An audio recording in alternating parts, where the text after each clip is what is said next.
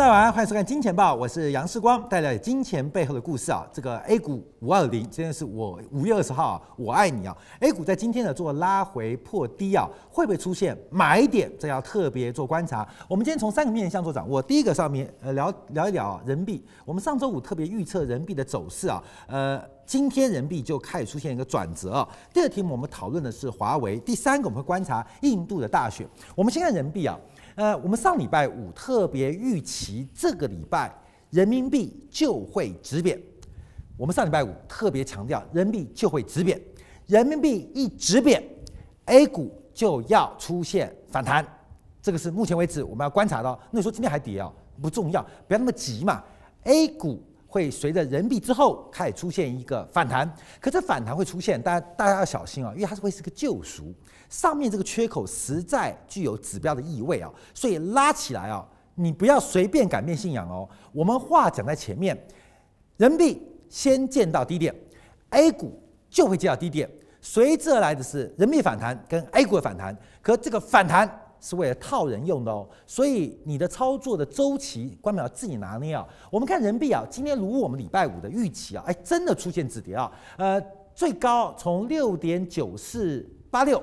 开始往下出现了一个反弹，这是美元兑人民币。同时的战价在礼拜五见到低点之后，今天也出现了将近两百个基点的反弹。所以第一个，人民币已经出现反弹，我们要特别做观察啊。那另外我们要补充，就是在礼拜五晚间公布的人民银行第一季的货币政策的这个执行报告，从这个数据要观察，为什么说人民币的止跌？A 股也要止跌反弹，可是这个反弹是逃命用的，不适合长期投资人的介入。要从第一季的货币政策执行报告，我们可以看出第二季的方向。所以等一下我们再一并在人民币来做观察。所以人民币接地气啊，不管是我们对 A 股投资人，对于海外的观众要注意到，人民币的买点会逐步的接近。这是我们第一段掌握。好，第二段观察就华为的影响啊。那继了美国上周四。呃，美国公布的一个高科技管制，针对华为的出口限制之外啊，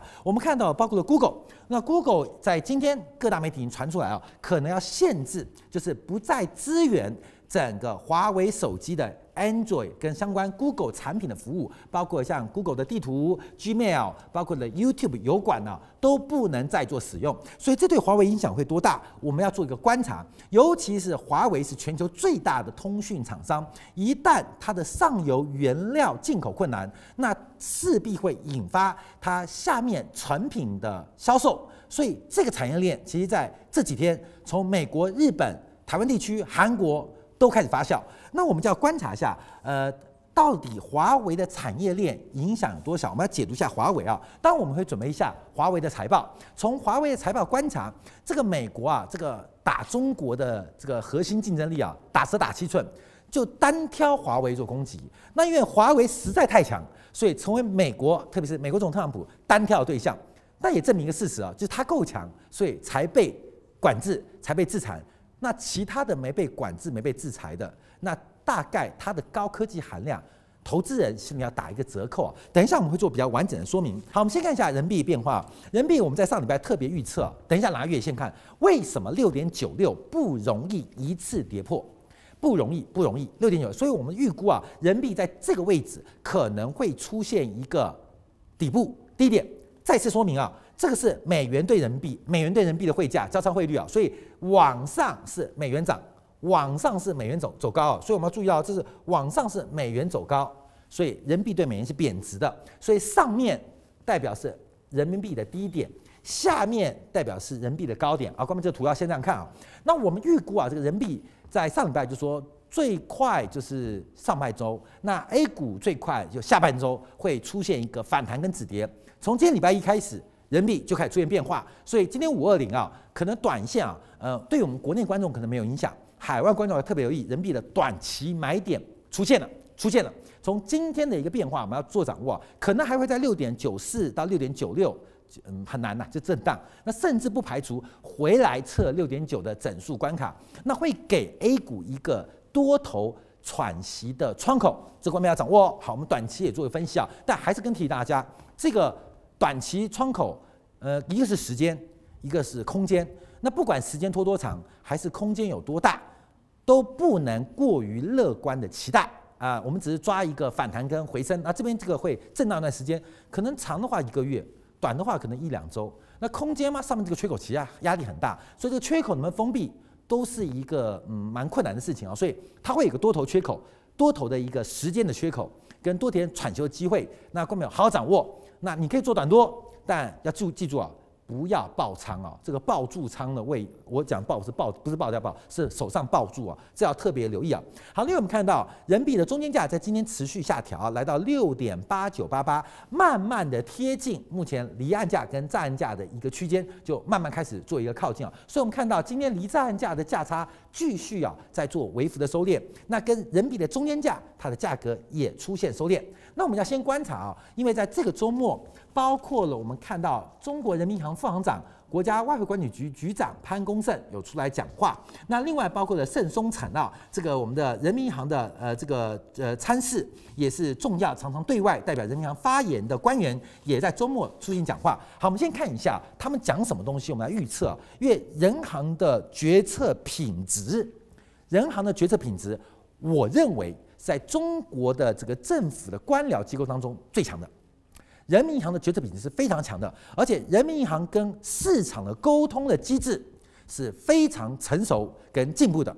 那这是我们对国内横向跟国内其他机关做比较，人民银行对于金融工具的创新，在国际的央行之间更是领先地位。所以，我们除了讲，等一下讲华为啊。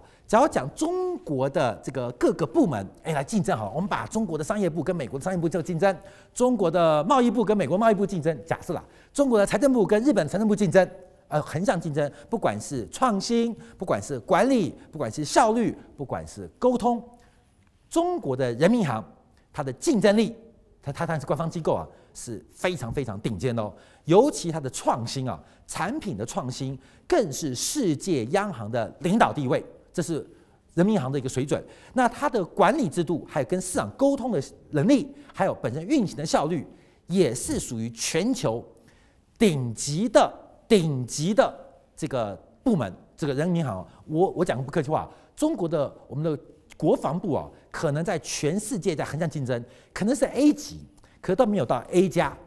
可是人民银行在全球，假如它是 A，全世界不会有 A 加。你懂意思吗？我们先把背景做明。哎，我们这个有时候自信跟自大要分成两回事啊。呃，不能每个都自大。但对于人民银行的评价是高度的相信跟自信，这是人民银行的品质。所以我先把背景让大家了解。所以有时候啊，这个当然国家在进步，有些部门啊，统计当局啊，或是其他一些部门，可能还在不断的在进步改革当中。可人民银行，不管是国内部门横向比较，还是拿出去跟国际做比较。非常强哦，这个人民银行，所以我们常讲工具的创新、效率、沟通、管理都非常非常强。所以人民银行这个它的发言啊，我们可以做一个高度信任的参考。好，那我们看到外管局的这个潘功胜怎么提到？他当然提到了金融稳健运行，外汇市场跟人民币汇率保持较有力的支撑。那目前提到中国人民银行完全有基础、有能力、有信心保持外汇市场的稳定。保持人民币汇率在合理均衡水平上的基本稳定。好，这个均衡稳定啊，就是要从这个 CFETS 啊，人民币的有效汇价一篮子做观察。因为目前人民币来到六点九到七之间，人民币在历史的有效汇值度相对偏低，就人民币啊比较便宜啊。对于出口贸易，它是有正面的价格帮助。所以他提到一句话，在合理均衡水平当中稳定。什么叫均衡水平？关键一个水平啊，就是一个区间嘛，上面是高，下面是低。所以我们翻成价格啊，我们直观来讲，人民币大概它的低点、低点、低点，大概就是六点九到七，这就是低点，在均衡水平哦。那假如高点，人民币假如要反弹，可以反弹多高？人民币可以可以弹到六点五，甚至六点四。或到六点五，关没有？就这这个区这个这个区间，因为我这个价格啊是直接下结论，因为它要透过 CFETS 一篮子汇率指数，甚至 IMF 的一篮子人民币指数来换算啊。其人民币的合理均衡价格就在这个区间，就在这个区间，往六点九就偏便宜了，但还是合理哦。往上升值也可以，六点四到六点五也在均衡水平的上缘，也不嫌贵，但偏贵一点点，所以就这个区间，这个区间。那我们长期做观察，人民币就会在这个区间，就是六点九五九六就是低点，六点四六点五就是高点，来回做观察跟操作。那这个操作，因为我们是。国内投资人啊，人民币的升贬没有太大直接相关啊。可对于海外投资人可以观察人民币的升贬，第一个也可以做投机，第二个是人民币偏低的时候，中国的出口有外汇的价格补贴；偏强的时候，中国的进口会有相对的价格补贴，那就对出口不利，下面是对进口不利。所以，关键掌握到这个重点啊。所以潘功胜。这个副行长提到这重点，就是目前人民银行的态度应该是维持在合理区间，但这区间我们判断就是碰下缘，但要跌破的可能性正在变少变小，不代表没有。那下一波再说，我们一波做一波啦，看到没有？一波做一波，就是一波做一波。那既然上礼拜我们特别强烈的跟大家提醒到人民币要止贬了，其实我们这一波人民币从前坡的升值到前坡的打底。到四光讲说人民币不会再升了，会出现转弱贬值变化。我们这张图是不是有做到？会没有？我们每一段人民币都帮你抓到。这宏观分析的可爱地方，人民币的转强，我们在这边提到人民币不可能再往下是升值，反而有贬值的压力。为什么？因为 A 股大量资金的外逃，会使人民币有贬值压力。所以我们抓到。好，到这边我们在礼拜五提到人民币应该。短线上要止跌了，甚至有反弹的空间，有可能要横向整理啊。那这个当然是从国家的观察观察做观察，呃，国家的动作做观察。那另外我们看盛忠诚怎么提到，美国加征关税并没办法改变我国经济平稳发展的趋势啊。那汇率大幅贬值并不利于我国对外扩大开放。那破七，哎，这个重点哦，盛忠，我看后面你要我们要辩证哦，你要有逻辑观哦。先想，这是他的结论。他的结论是：人命破七弊大于利，应尽可能避免。什么叫辩证？代表这个话话题，这是他的讲法，你懂吗？这是 answer，这是答案。那理论上，在人行内部会有个 question，有个问题，你懂意思了吗？他告诉我们的是这句话，答案。这句话是答案。目前破七弊大于利，应尽可能避免。哎，这个感觉是他讲的。那有人会问他或讨论，那请教盛盛盛盛盛盛盛大师怎么看人民币？那这个问题是什么？看到没有？这问题是什么？这问题是什么？这问题是什么？这问题是什么？就代表世光认为，其实在某些的高层当中有考虑到。用人民币的贬值来做国际贸易缓和的武器，人民币的贬值可能可以成为一个调整中国经济的工具，人民币的贬值可能会影响到全球范围新一波的变化，这是问题。但这问题哎不能公告。那盛忠诚告诉我们这个答案。答案比问题更重要，但问题是什么？你要关心哦。所以第一个，盛忠诚提到人民币破七弊大于利，这结论出来了，应尽可能避免。但这个问题的可能性不代表不存在哦。后面你懂意思了吗？就是这是答案。那我们有时候往前追嘛。那为什么会这个答案？这是果，那一个有因嘛，在他们内部当中会不会有个因？这个因我们就要观察未来人民币会不会仍然是一个弹性的。中国对外的一个价格工具，这要特别理解哦，理解哦。所以短期当中，呃，讨论完之后的结论，呃，依照这个市场沟通逻辑是破七啊，呃，不是不好，可是弊大于利，所以要尽可能避免。所以关键重点哦，有讨论过哦，有讨论过哦，只是讨论出来结果暂时是这个结果。那会不会随着呃国内的环境变化或国际的环境局势变化，有可能再讨论一次？那下次讨论是不是还是这个结果？还是下次讨论结果不一样？哎，这个我们要提醒啊。但这个我们继续观察啊，这个人行对外发言，我们来继续来做一些解读。好，另外我们来看一下人民币，我是从二零一四年抓过来的，因为这一波其实人民币的起贬呢是二零一四年的一月，从六点零一六二起贬，从二点零一六二起点。那这个时间点刚好是美国结束即将结束量化宽松宽松啊，就是美美联储已经把量化宽松的 QE 啊的时间结束点所公布，在那个时间点，人民币开始出现从六点一一路升到贬到，对不起，贬到往上贬值之上，美元升值啊，到二零一六年的十二月六点九八八零，其中碰到了一次是二零一五年八幺四汇改。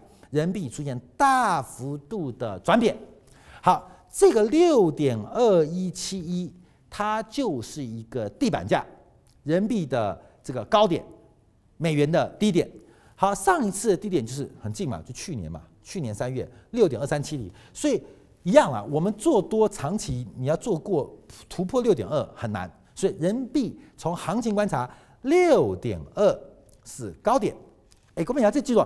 下面是高点，上面是低点，因为这是美元对人民币，所以你要反过来看，往上是美元涨，往上是美人币贬哦，往下是美元跌，往下是人民币升。所以注意哦，底下这个六点二一七、六点二三七零是人民币的高点，长期价格确高点。好，现在反过来，因为现在上面嘛，现在人民币在底下嘛，是低点嘛，所以六点九八八零跟六点九八零三，这都是当月份的最低价，六点九八，也就是过去几年。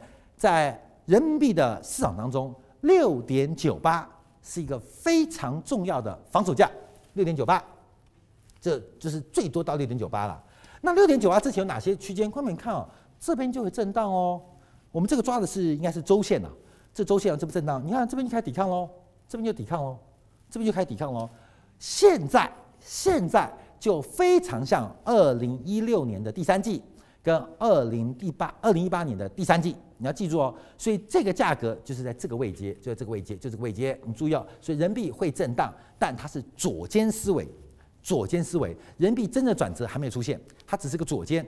假设它是左肩，我们换算六点九八会是那个尖顶，那还会有个右肩，人民币再转强，所以是要时间，要时间。而这个时间点应该会落在第三季到第四季的时间点，这跟我们 A 股。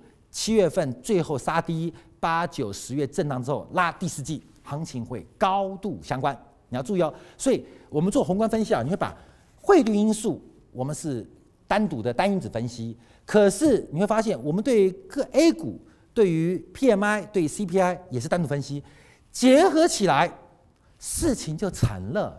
你懂意思了吗？后面因为人民币是这样走，A 股是这样走，库存周期这样走，CPI 会这样走。然后时间点，它所有的转折各走各的，会在某一个时点高度吻合，那行情就出来了嘛。所以宏观分析有趣的地方在这边啊，就是你每一个单单因子分析，油价单因子分析，猪价单因子分析，单因子啊，单因子单因子，我们不是多因子，我们是单因子。因为我们讲多因子的话，你会昏倒。单因子就是每一个事情我们都是单独分析。像我们分析人民币，先不管你 A 股哦，先不管 A 股，我们就把人民币先分析好之后，再把。A 股的可能性再带进来是因果关系，所以我们单因子分析啊，这个很重要。所以人民币，你算这个周数也注意到，其实人民币，呃，这个中美的贸易摩擦大概，假如我们用价格分析啊，大概就在这个位置嘛，二零一六年、二零一八这个时间嘛，所以应该还会有个高，还会有个高，还会有个高，高点高不了哪去，就是接近七而已。然后就等待这一波，等待这一波，这一波发生的事情，大涨，大涨。A 股大涨，所以等这时间点，那这是周线哦。哦，你看的每一根是一周哦，每一根是一周哦。那请问要几周？好，我们看一下，上一次这次是这根长红嘛，美元的长红。我们来抓上一次的人民币的美元对人民币的长红，隔了一二三四五六七八八周的时间才见到高点，八周。二零一八年这一根啊，我是以这一根长红的反转，这个反转下来，反转下反弹了，后面隔了大概十一十一周的时间，十一周才见到最高点，所以你去算，这要两个月，这要三个月，现在几月？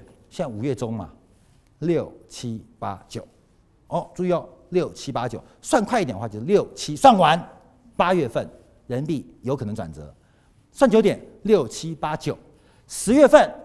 人民币开转强，哎，你懂意思了吗？观众你懂？我们先把左肩算出来。人家常说，时光，你每次看的行情都看太早。我们常讲啊，左肩头部，右肩范冰冰、李冰冰、白冰冰、冷冰冰，同样的底部也是左肩、底部右肩。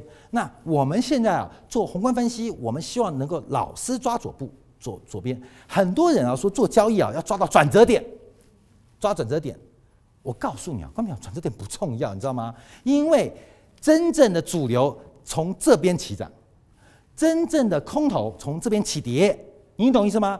后面都叫泡影，后面起涨的都叫投机，所以左肩进场或左肩离场，可能快了，可能慢了，可是它最安全，你懂意思了吗？它最安全，所以我们现在来判断啊，这个行情的左肩现在是左肩，所以人民币还要挣，那代表 A 股还会有的影响。但是为什么影响？我们先看一下这个，我们之前提到重点，就是这个呃，经济学家也是这个诺贝尔经济学得主莫代尔提出的三元悖论啊。什么叫三元悖论啊？就是一个国家的经济啊，啊，货币政策啊，一个是货币政策独立，一个是汇率固定，一个是国际资本自由流动。这三个当中只能选两个，记住哦。我当时啊，这个图很久没讲，这讲大概是去年讲的。我们常常讲，这像什么东西啊？就人生一个男人嘛，一个选事业，这是事业，这是孝顺父母，孝顺我们讲孝字，叫孝字。这边是爱情，这是爱情。哎，我们人都这样子，爱情，三个只能选两个，为什么？因为你时间跟精力有限，你要忙事业，你又要。每天定时的早晚省亲，你要去谈爱情，不可能。而且正常逻辑啊，你的爱人你也说，你每次都顾你爸妈都不顾我，你懂吗？情感上也会有冲击。你顾事业，要顾家庭跟爱情，通常你是没有时间去理爸爸妈妈的，是不是这样？是吗？通常我们看那个孝子，而且在家做家事的好男人、好爸爸，通常他的事业。都很一般般，也不代表他失败。他的选择是回归家庭，所以每天带着老婆散散步、逛逛街、做做家事，那固定去看看爸爸妈妈。这种人通常没有什么事业。关键你看马云，马云有晒老婆吗？没时间呐、啊，晒什么老婆？马云有讲孝道吗？偶尔讲一点点。为什么？三元悖论。所以人生也是三元悖论，你通常只能三个取二。这是人生的选，所以人生有遗憾嘛？家庭顾好了没有事业，那事业跟爸妈顾好了，家庭失败。那顾了家庭顾了事业，没有时间孝顺父母，这人生就三元悖论。所以你就要理解。那这个什么理解呢？就是中央银行它在控制货币政策的时候，它就卡到这个问题。我要讲的跟 A 股有关了，一个是货币政策独独立，这讲的是利率，我们讲 I 啦，也可以用 R 来形容啦，利率。另外一个讲的是汇率。另外是资本自由流动，这三项当中只能选择两项。那通常通常会选择，通常我觉得。我们的小编是讲说资本自由流动是必选的，通常必选的有时候是货币政策独立啊，就是我们国家的利率的这个掌控啊，资金存量跟增速是由我国央行掌控。一般正常的经济体都会强调货币政策的独立，就是。我可以主动掌控我的货币，除了香港、新加坡这些属于城市经济体、金融中心，它会放弃这个之外，通常通常各国都会抓紧这个。好，现在人行选的第一个，人行一定会抓住货币政策独立，一定会。好，那现在两个选一个，两个选一个，一个是资本账的资本自由流动，一个就是人民币的稳定。好，刚提到了人民币要稳定，人民币要稳定。那资金就有可能大量流出哦，流出哦，为什么？人民币高估嘛。假如现在要挡住短期事件的干扰，让人民币不流出，那这时候就会回来动摇根本。货币政策在短期之内会暂时的放掉，为了止住人民币的汇价，又不希望资本过于的外逃或流出，所以这时候。人行会干嘛？像上礼拜我们做过专题，在香港发行央票，为什么？它是为了撑住汇率，然后避免汇率的波动引发资本的这种风险或情绪性的波动，所以就会牺牲了货币独立性。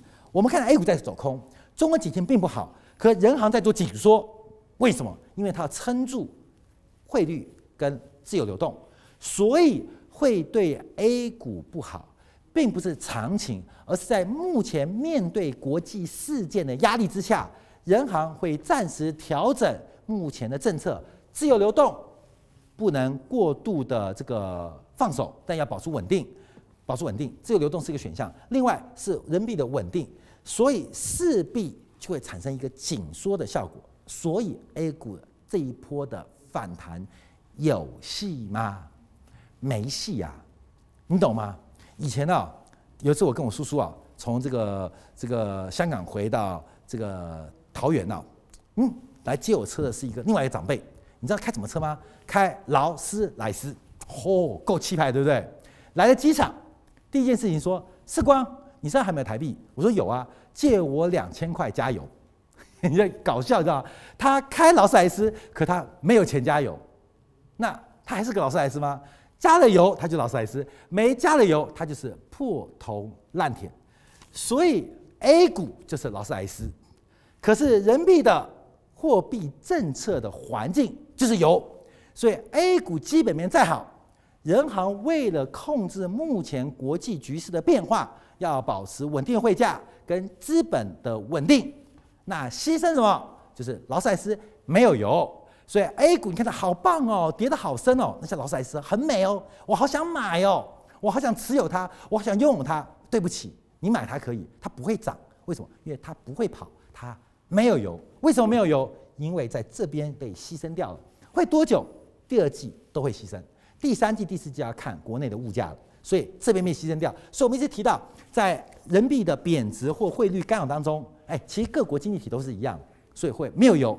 就算它跌升了，估值底劳斯莱斯的这个 CP 值哦，对不起，没有油，它不会涨，也不会跑。那不用等很久了，它是暂时的，可是暂时你会很痛苦哦。这暂时是很痛苦啊，所以我们特别把这个孟孟戴尔三元悖论来再讲啊，所以我们再解读啊。好，关没有？因为我们人民币讲完之后，我们要跟 A 股做连结啊。因为在礼拜五晚间呢、人行公布了第一季的货币政策执行报告，这干嘛？要验证我们之前的预测跟验证刚刚世光的讲法，这很重要，要验证嘛。我们大胆假设，呃，小心的求证，求证找怎么说求证？找人行报告来做求证啊。在礼拜五晚间，人行给出了第一季度的货币执行报告，那特别提到了三个重点。第一个重点是中国的经济增长跟潜增长的潜在的生产力增长能不能吻合？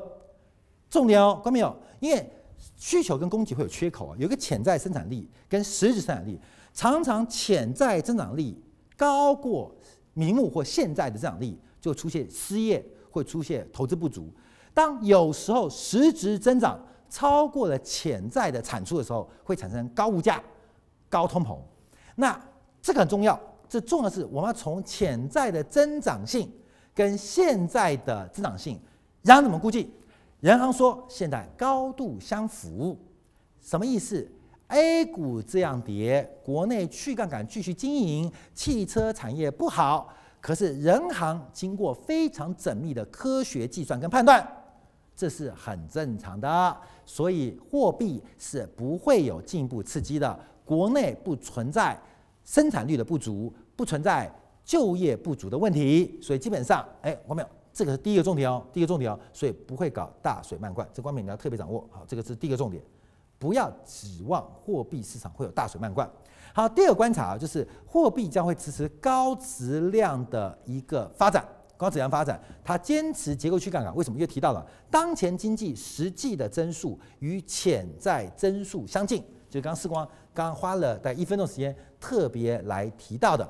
那第三个，我们看人民币汇率方面也提到重点，因为在这个报告执行之前，人民币开转转转弱了。他提到人民币汇率方面，下一步将继续提高金融资源配置效率。调高完善金融调控机制，所以这是删掉了好多行哦。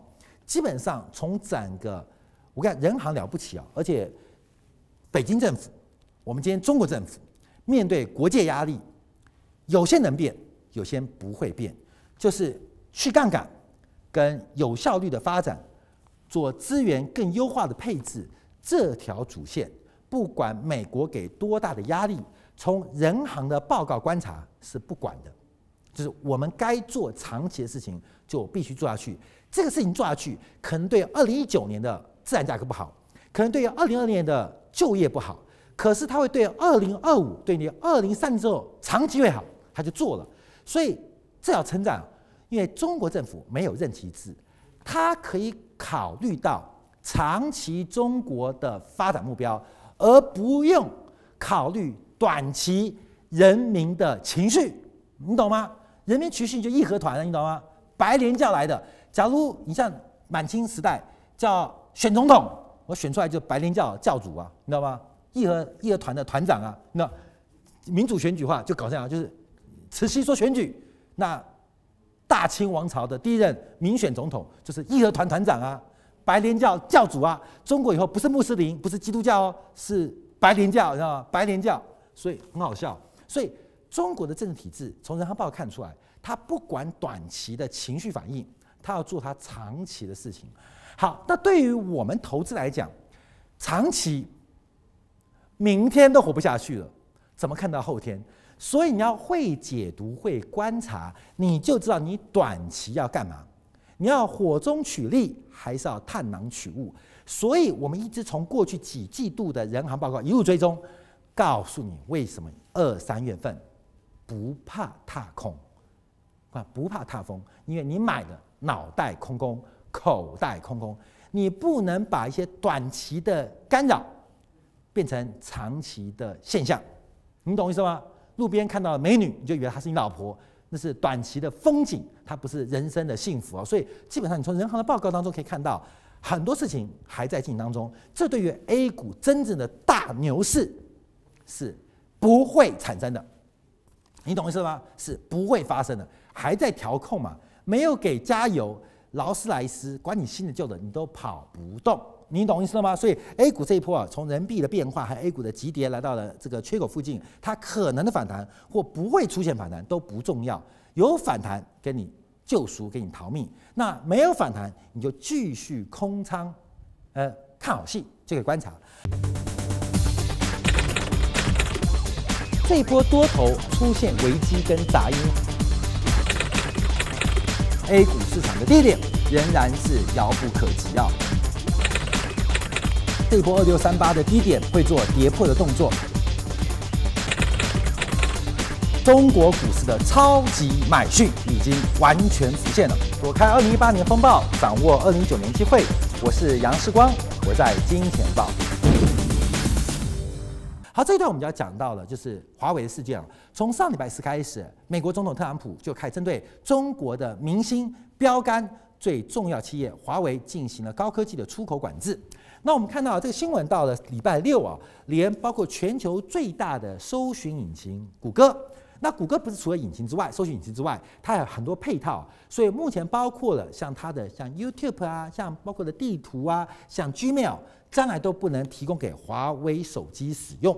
那你说在中国谁用 Google 的这个地图啊？谁看 YouTube？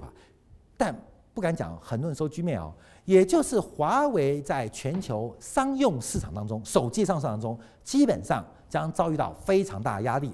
与此同时，包括了 Qualcomm、Intel 这个革新 ARM、艾森美、泰维达都已收到美国商务部的一个这个呃函件，将要禁止。跟华为做生意的交流跟往来啊，所以我们现在观察到这生意看变麻烦了。来，我们先要观察解读几个事情啊，到底是什么法？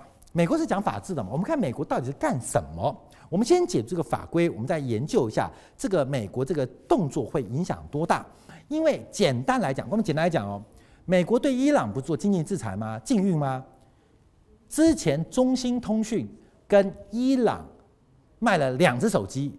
被罚了十三亿美金，伊朗是被美国列为管制跟禁运的国家跟经济体，中兴通讯只是卖他两只手机就被罚十三亿美金，华为是直接等同于伊朗的标准，华为本身在目前美国的出管当中就把华为跟伊朗摆在同等级。也就是谁跟华为做生意，谁就冒中兴通讯跟伊朗做生意罚十三亿美金的风险。所以这一次针对华为的出管制压力是非常非常大哦。我们来做一个解读啊。那到底是什么秘密啊？这个太过分了！美国总统能这样搞吗？五月十六号周三晚间签布了签署一项紧急呃状态行政令啊，特别针对美国企业啊，禁止对于国家安全构成风险所产生的电信设备而进行了一个限制。那该法案是授权总统。当国家面临紧急状态威胁时，实施商业管制。华为好厉害，已经让美国进入了紧急状态，而且受到威胁。所以，国家紧急状态权利法基本上这个法律啊，是从第九十五届卡特总统一九七七年开始生效。在美国的法律当中，它不算是一个非常久的法律啊。它授权美国一个非常大的权利，而且非常广泛，不管是时间跟呃指向的一个运用。所以，特朗普是引用这个《国家紧急状态经济权利法》来对华为给制裁。那我们看一下，制裁之后会发生什么事情？第一个，就是商务部有个出口管理条例，是一九七九年通过通过的。这个 EAR 出口管理条例是由美国商务部工业安全局辖管。那它所谓的是这个出口管制当中有包括货物相关设计，有商业科技，也包括军事用途。所以总共列举了十项。是可以做出口管制哦，包括了核材料、核设施、核装备、材料、化学品、微生物跟毒素、材料加工、电子元件、电脑、电信与资讯安全、激光感测器、探测航空电子、海事动力系统、航天器跟相关设备，总共是十大项，总共十大项。而这一次华为就掉进来，被美国单方指控掉进来，所以目前观察啊，它这个的指控压力是非常非常大。为什么我们这样讲？来来来来来，我们就要比较这个例子啊。这是华为跟中兴的比较，那是中兴，这是华为。来，后面让你到层次的不同，你就会知道这个问题啊，对华为冲击很大。等一下我们看华为的财报，中兴去年被罚是因为它违反对伊朗、美国对伊朗的出口禁令。二零一零年开始哦，它是因为违反了美国对伊朗的出口禁令，所以记住哦，伊朗是第一角色，中兴是第二角色。那因为中兴跟伊朗继续做相关的。交易跟出口，所以踩到了美国的出口管制条件，所以最后进入实体清单，开始进行惩罚。第一轮惩罚，第二轮惩罚，最后认错道歉，连管理结构都跟着改变。好，记住哦。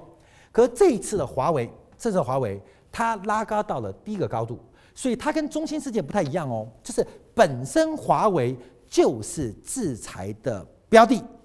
上次中兴的制裁标的是跟伊朗的出口。你去碰到这个标的哦，譬如这是毒品了，这是毒品。譬如伊朗是毒品，你只要碰这毒品，不管是吸食还是贩卖还是运输都有罪。你懂意思吗？毒品本身它变成一个标的，只要跟它有任何关系，你都要犯罪。现在美国单方指控华为对于美国的国家安全，它就是一个毒品，所以任何的跟华为有接触的。不管是交易，不管是使用，不管是买卖还是运送，你都有罪，你懂意思吗？所以之前中兴跟美国的官司，它是二级关系，华为被这次拉高到一级关系，所以现在华为它还有它相关的七家企业，只要你跟它做交易往来，甚至金流物流，都随时随地可能受到美国的裁决。那后面这很麻烦哦，你知道吗？这有二级跟三级哦。有二级跟三级哦，譬如我讲哈，华为，华为还有企业云啊。假设千和亿提供华为企业云当中的财经咨询或是财经教育节目，好，我们就一级关系哦。世光在千和亿服务，我就会被美国惩罚，你懂我意思了吗？所以我不怕美国啊，但风险大哦，我就可能被美国惩罚。那好，我把我领到薪水存到了某一家好这个民生银行，民生银行的这个钱往前追，它是来自于华为等等关系，民生银行也要被惩罚，被管制哦。所以你要知道这一级效果影响多大。美国这个商业管制法、出口管制法很麻烦，是它不是这个标的，你跟它直接相关、间接相关，甚至不太相关。都是美国出口管制、惩治或给予开罚的范围。那惩治有罚金，有禁止运营，有其他抵抗。那后面你说，那再再往上扯嘞？那其他的包括了，我们看到美国的银行，假如跟民生银行有往来，我也可以怀疑你是不是跟华为有关系，这会导致啊很多的美国银行，我举例啊，美国银行在譬如开信用账啊，在外汇调度当中，他不愿意跟民生银行往来，因为。我不知道民生银行这一万亿里面有几块钱跟华为有关，所以他就不会跟他往来，他就被孤立了，民生银行就倒了，民生银行倒了，我的钱就领不到了，杨世光就完了，我完了，好是吧？千和亿也没有节目可以播了，你懂意思了吗？所以这种禁令啊，其实对于影响面是非常非常的大。那目前他特别提到，就是给。华为大概一百五十天呢、来进行确认的动作，这是我们要观察这一百五十天的时间点来进行一个确认。对于华为，所以我们先跟大家提到，为什么海外我们要讲股票了？为什么跌得那么重？为什么衰？我们先讲股票，再讲财报。为什么跌得那么重？包括从美国的、台湾地区的、日本的全部惨跌，全部惨跌。我们先看一下美国的。这个美国英特尔在华为这个禁令开始的时候，五月六号开始啊，这五月六号开始起跌，这几天的跌幅大概是已经有十三个点，高通跌幅这几天也出现拉回，赛灵思跟美光都出现下跌，美光跌幅比较重。好，另外我们看一下，包括了像台湾地区，因为我们知道，呃，华为的所有的手机镜头都是台湾大地光提供的，台湾地区大地光提供，因为大地光是全球手机镜头的龙头，基本上全世界的。手机只要是中高阶以上，只能用大立光的。也只有大立光会做，国内的这个科技，日本的科技都还不太行，就是大立光，所以大立光很惨，短短的两个礼拜，从五四千九跌到三八五零，这是台湾的股王哦，从它的地位就是台湾，这是我们 A 股的贵州茅台啊，从四千九摔到三千八百五十块，短短的才一个多礼拜时间就摔掉了超过两成的股价。另外我们看到鸿海，因为鸿海基本上它的子公司啊，华为占它的营收比重大概占了四分之一。所以红海股价在这几天也大跌，另外包括了台积电，那台积电呢？华为在台积电总营收大概不到一成，可是，在先进制程当中，华为是台积电先进制程就七纳米最大的客户，七纳米最大的客户。那台积电跌什么？关门跌什么？因为我刚刚提到一层、两层、三层、四层、五层，所以也就是海思再强，没有地方有人帮他做。没有人会做，就是海思晶片到七纳米的这个核心了嘛。可是七纳米的制成，可全世界有能力把海思那么优异的麒麟晶片进行量产的，只有台积电。台积电还接不接这个单？他可能就不接这个单了。所以变成海思基本上，他就算再强，他没有地方可以下单。以国内现最新中芯半导体的十四纳米，十四纳米有很多制程啊。其中这个制程还不是做手机的，所以中国本土像中芯国际今天在香港大涨，什么华虹半导体在香港大涨，那华虹离手机这边离更远，反正 A 股就是乱炒啊，那个港股也乱炒，基本上落后就是，诶，现在中芯半导体会做的麒麟晶片应该是二零一五年的麒麟晶片，你懂意思吗？就是现在二零一九年中芯的技术。大概可以做二零一五年的麒麟晶片，三 G 手机哦，不是五 G 哦，三 G 手机哦。假如台积电不帮华为代工，华为只能出三 G 手机哦。你没有听错，不是四 G 哦，是三 G 手机哦。喂，妈妈你在吗？会不会用简讯？连用微信都很难哦。这就是现在问题，所以这是一个双输的局面。台积电也大跌，因为它最重要的客户可能会离开，不能接他单。而对于华为影响最大是，他不能下单给台积电，为什么？就是他们两个本来是一男一女，本来要结合嘛，就搞了一个坏蛋特朗普卡在中间，让么非得离婚不可。好，另外我们看到敦泰啊，这个做一些呃这个晶片的，这股价也是重挫百分之十六。所以我们看到，包括了大立光也不能接华为生意啊，后面也不能接了。那华为没有大立光的镜头，看到没有？它的手机就变成了很可爱的。傻瓜相机，你知道吗？什么莱卡、卡莱不重要了，什么三镜头多，什么场景全都没有，因为全世界高阶镜头就只有大立光能做，那全世界七纳米晶片就台积电能做，那他们不是不想接单，因为华为是他们大客户，可是美国出口管制，基本上他就不能接这个单。华为的手机，它本来叫 P 三十，被搞完之后就没有三十，就剩下一个 P。这个影影响力很大哦，各位朋友，这影响力很大，所以我们知道现在要怎么去解决事情很麻烦。好，另外我们看一下日本，日本也受到冲击哦，因为很多像春田啊，做一些主被动元件的，像包括了松下提供一些电池模组的，但国电模组国内比亚迪可以提供，基本上很多原主要的主被动元件来自日本的也惨了，因为华为是他们最大客户，没有华为，他们生意会掉很多，而且华为都是买最高端，什么叫最高端？毛利最高的啦，就是最赚钱业务、最赚钱客户就是中国华为。可是华为的单以后能不能接？看样子有风险哦。后面你懂意思吗？春田、春田、春田、春田、春田接了华为的单，我刚刚讲华为是一嘛，春田变二，那春田的董事长就变三，他也被制裁哦。春田董事长他本来有女朋友的哦，他老婆不知道哦。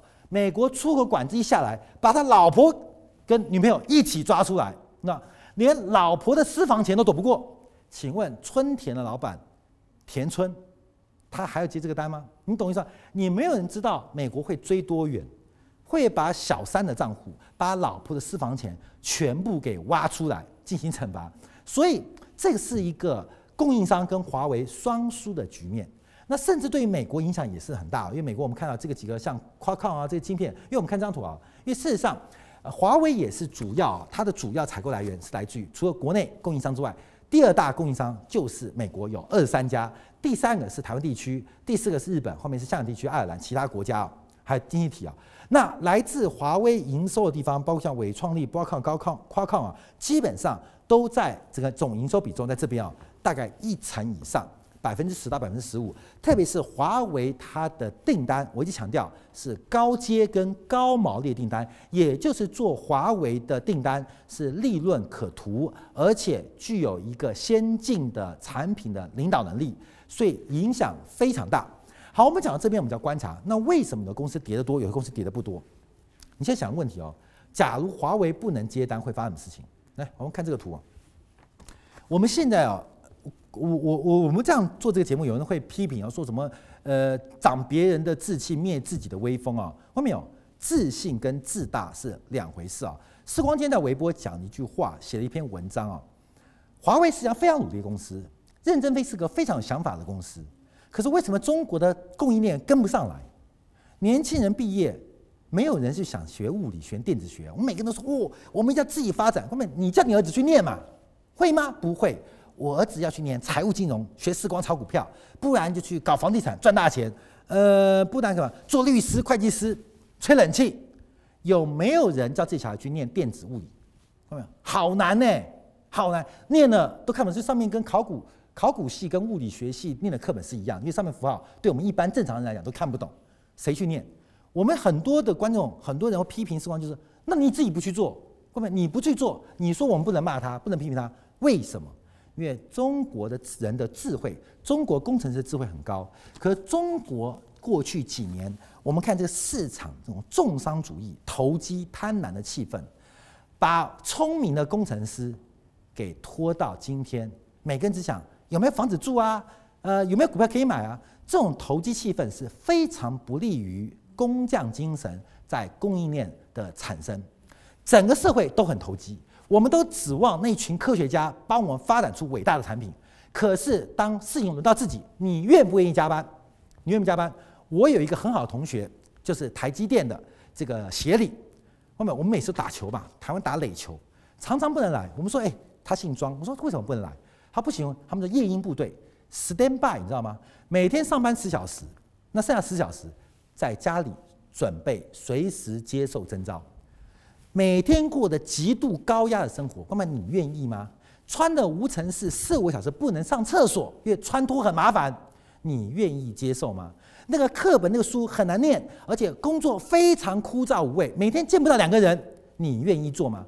我们是期待中国的科技人突破，可是没有人愿意干这个事情啊！我们都说，哎，他家儿子去做，哎，老王家儿子去做，那我儿子我儿子不要做，我我儿子要吹冷气，要最好每天朝九晚五，呃。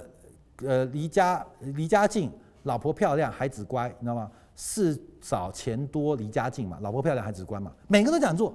中国的投机氛围，所以我们叫回推刚刚人行，为什么要憋死大家？因为中国不仅是泡沫，供给侧改革要持续，无效配置太多，尤其是人心的浮动需要沉淀下来，要沉淀下来，不然只有华为，看到没有？你知道吗？就像关羽一样，一个人冲出去。其他人在后面拍手，哦，拍手，打得好，打得妙，这个大刀耍得好啊！啊，回来赢了，拍马屁，死了，嗯，我下一个老板是谁？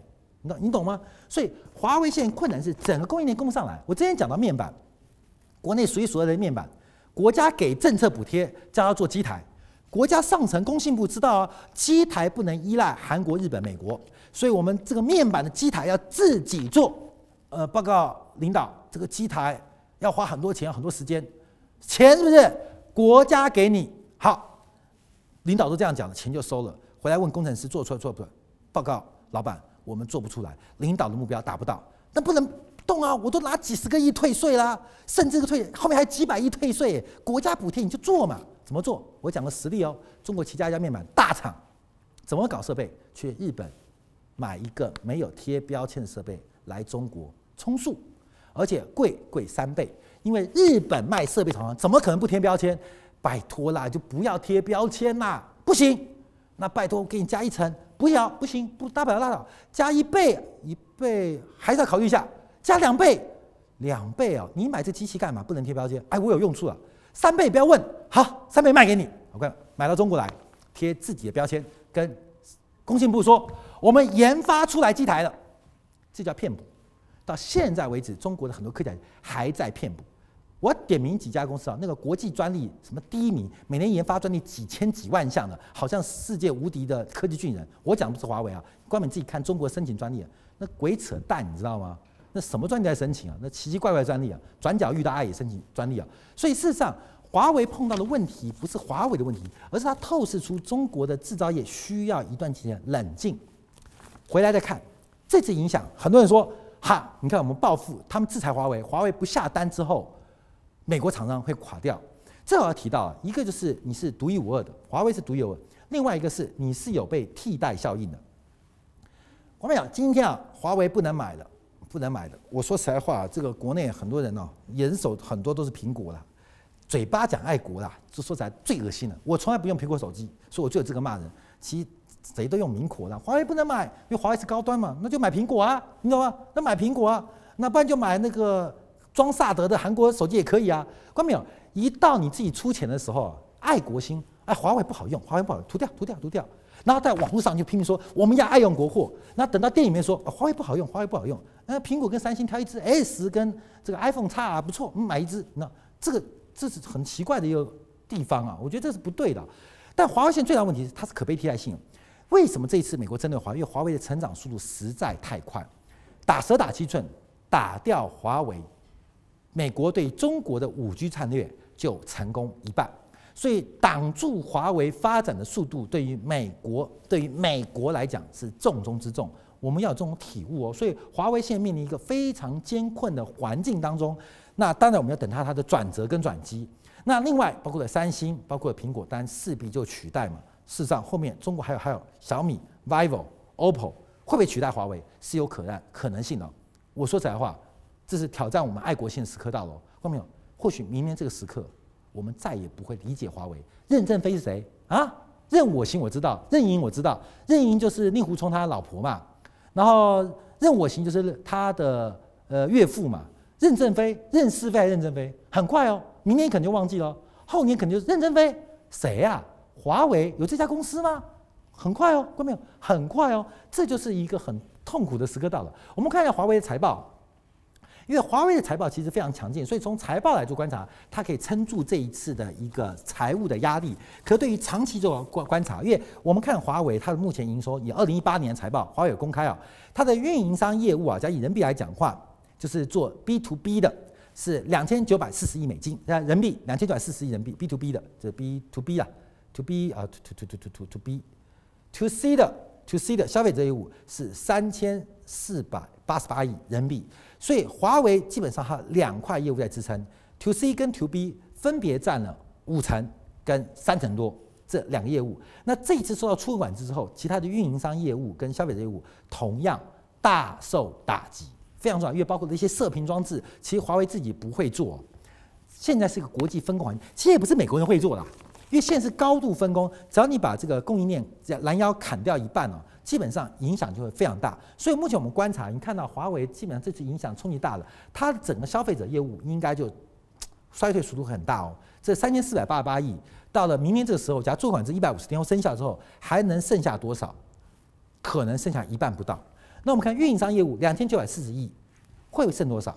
可能剩下两千亿。那另外的企业业务就是属于华为云的部分啊，还有其他咨询管理的也相关系一个部分，可能会萎缩。那这次最重要的是不是中国市场，而是欧洲市场。因为华为不做美国人生意，可这一次的一个出口管制会直接使得华为海外，尤其是欧洲业务备受打击。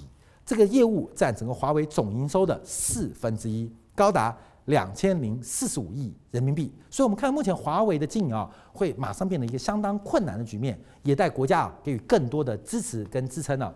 那另外，我们从营收来观察，为什么要欺负华为？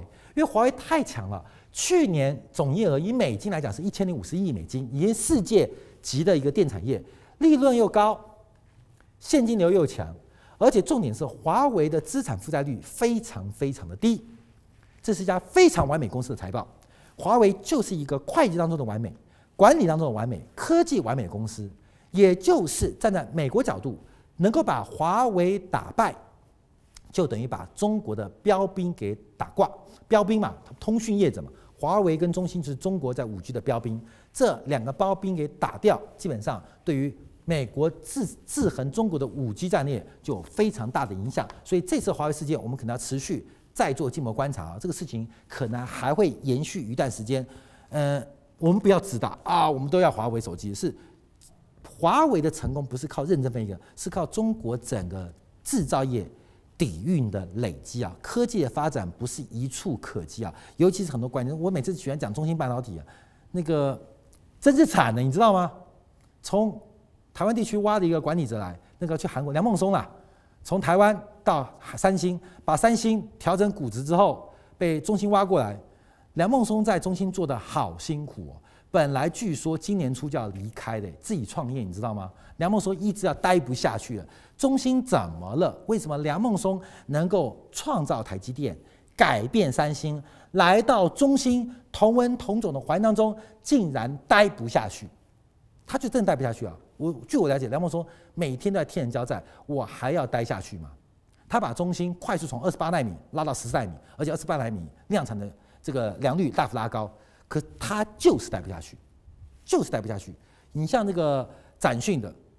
那这个名字我就不讲了，一样也待不下去，都都待不下去，都是所谓我们海外华人优秀的专家，不仅学历丰富、专利丰富、产产业界经验丰富，都待不下去。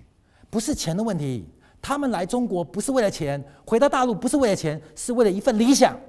可是什么事情让这些海外华人的理想被磨灭殆尽？他们不缺钱，他们很有钱，梁孟松的身家。可能要上亿美金哎，他不缺钱，他有一份理想，有一份使命感。结果什么样的中心环境让梁孟松快活不下去、待不下去？看没有？这个你们不知道，但你们去想一个问题：像展讯，好多环待不下去；像我们讲的这个武汉的这个长江存储，为什么很多待不下去？为什么待不下去？为什么向上难应付，向上向下难管理？就是那么现实。怎么了？怎么了？这些再次强调，这些海外归国的华人都是为了理想，结果发生什么事情？后面有这，我们好好审视啊。